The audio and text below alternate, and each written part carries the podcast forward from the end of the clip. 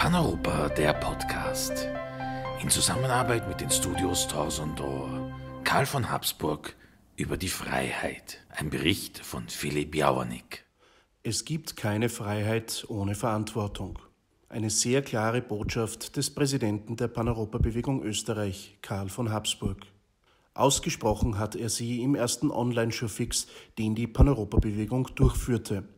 Habsburg sprach dabei über die Freiheit, die er auch als Vorbedingung für die Entfaltung des Menschen bezeichnete.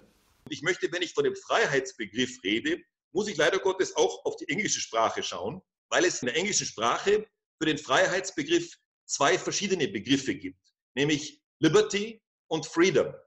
Und beide Begriffe bezeichnen etwas anderes, werden aber in der Politik tatsächlich anders angewandt.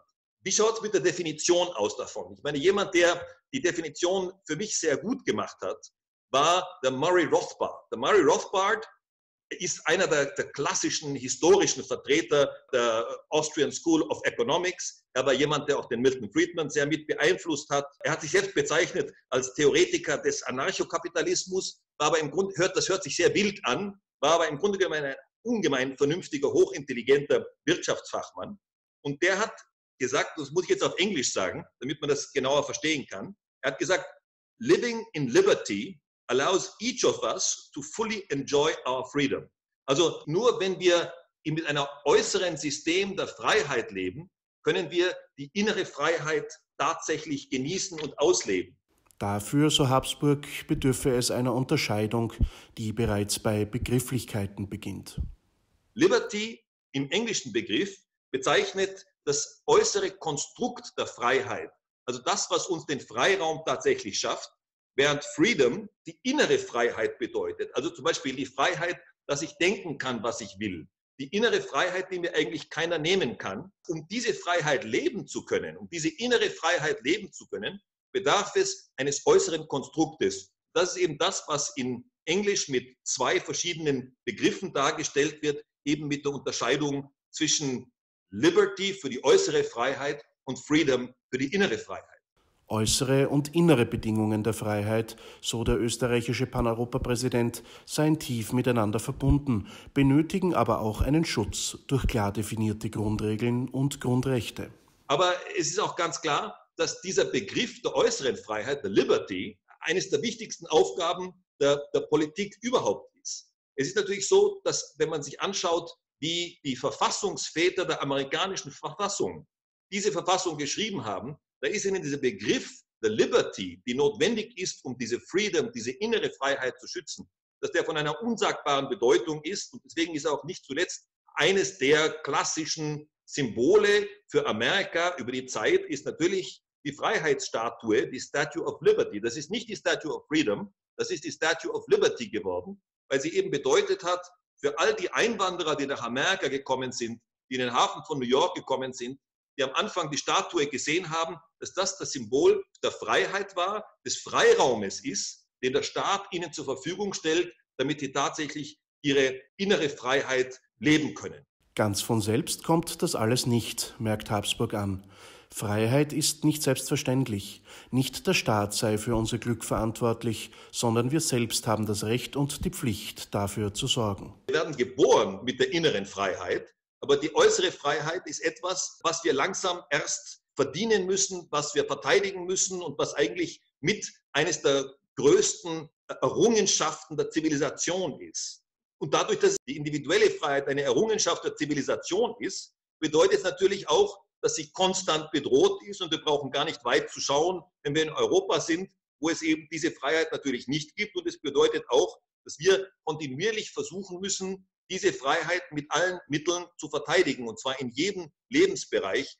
Wer die Freiheit erhalten will, muss auch bereit sein, Verantwortung zu tragen. Eigenverantwortung schützt vor dem bürokratischen, paternalistischen bis hin zum totalitären Staat. Der Schutz der Freiheit gehört, neben der Herstellung von Sicherheit und Rechtsstaatlichkeit, zu den vornehmsten Aufgaben des Staates und damit der Politik. Diese Grundprinzipien, um die es geht, das ist halt Rechtsstaatlichkeit, das ist Freiheit, das ist aber auch Humanität. Aber in dem Sinne, wenn wir davon reden, dass die Politik die Zuständigkeit hat für diese drei Grundprinzipien einzutreten und die auch in der Politik umzusetzen, dann muss uns auch klar sein, dass vor allem der Begriff der Freiheit unmöglich zu verstehen ist ohne den Begriff der Verantwortung. Es gibt keine Freiheit ohne Verantwortung. Und Verantwortung kann man nicht delegieren. Verantwortung braucht Freiheit. Sie kann nicht an andere Menschen delegiert werden und ist damit natürlich eine Art Forderung an jeden Einzelnen von uns. Diese Verantwortung zu übernehmen bedeutet eben nicht, dass wir unser Schicksal in die Hände von irgendwelchen Bürokraten legen, sondern dass wir die Verantwortung für uns selbst, für unsere Familien, für unsere Umwelt, für unsere Gesellschaft mit auch in die eigene Hände nehmen und hier auch aktiv werden. Natürlich, so Habsburg, sei nicht alles Eigenverantwortung, was vielleicht für den einen oder anderen in Ablehnung einzelner staatlicher Maßnahmen so erscheinen mag. Wer sich weigert, seine Kinder impfen zu lassen, handelt nicht vernünftig, sondern sogar höchst fahrlässig gegenüber seinen Kindern und den Kindern vieler anderer Familien. Eigenverantwortung sei somit ein Begriff, der den Einzelnen auch zur Reflexion zwinge, nämlich auch darüber, ob man ihr denn auch gerecht wird. Wenn wir über Verantwortung sprechen, muss man natürlich auch sagen, dass eines der größten äh, Gefahren für Verantwortung ist die Bequemlichkeit. Es ist wahnsinnig bequem, wenn man keine Verantwortung übernehmen muss. Es ist also nicht nur der Zugang der Politiker dass sie ständig alles regulieren wollen, weil sie damit mehr Kontrolle ausüben können und auch für die Bürokraten, sondern es ist vielmehr die Bequemlichkeit, die Bequemlichkeit des Individuums, der nach dem Staat ruft, um Regulierungen zu fällen, dass dieses Prinzip der Verantwortung irgendwo in den Hintergrund hereinschiebt. Und dann besteht natürlich das große Risiko, dass dann der Wohlfahrtsstaat die Kontrolle übernimmt. Der Wohlfahrtsstaat ist ein politisches Konzept, das den Bürger vom Staat abhängig macht. Und zwar abhängig macht mit seinem eigenen Geld. Das erinnert an, wieder an gewisse Leninsche Äußerungen, der zweifellos ein hochintelligenter Mensch war, mit dem Strick, den man verkauft, den diejenigen, die aufgehängt werden, auch noch mit dem eigenen Geld bezahlen. Das ist etwas, wo einen doch man, dieses Prinzip des Wohlfahrtsstaates irgendwo hinbringt. Und man muss wirklich sagen, dass die Geschichte von Europa basiert eben nicht auf dem paternalistischen Wohlfahrtsstaat. Unsere Fundamente ruhen auf Rechtsstaatlichkeit und der Freiheit. Das sind die Fundamente, auf denen Europa gebaut ist und nicht auf dem Wohlfahrtsstaat. Europas reichhaltige Geistestradition könne richtig verstanden in der Politik letztlich nur ein Dienst an den ewigen Werten sein, die da sind Recht, Freiheit und Menschlichkeit. Die Politik ist dazu da, diesen Idealen zu dienen. Das ist die Perspektive, in welche die Mittel, Wege und Programme der Politik gestellt werden müssen. Wenn wir uns diese verschiedenen Werte vorstellen, dann macht es eigentlich auch nicht Wunder, dass man diese Werte vor allen Dingen in einem Kontinent vorfindet, der auf christlichen Prinzipien fußt, wo eben doch das Individuum eben auch als Ebenbild Gottes oder nach dem Aramäischen im Schatten Gottes tatsächlich steht sondern wo eben das Individuum noch eine entsprechende Rolle spielt.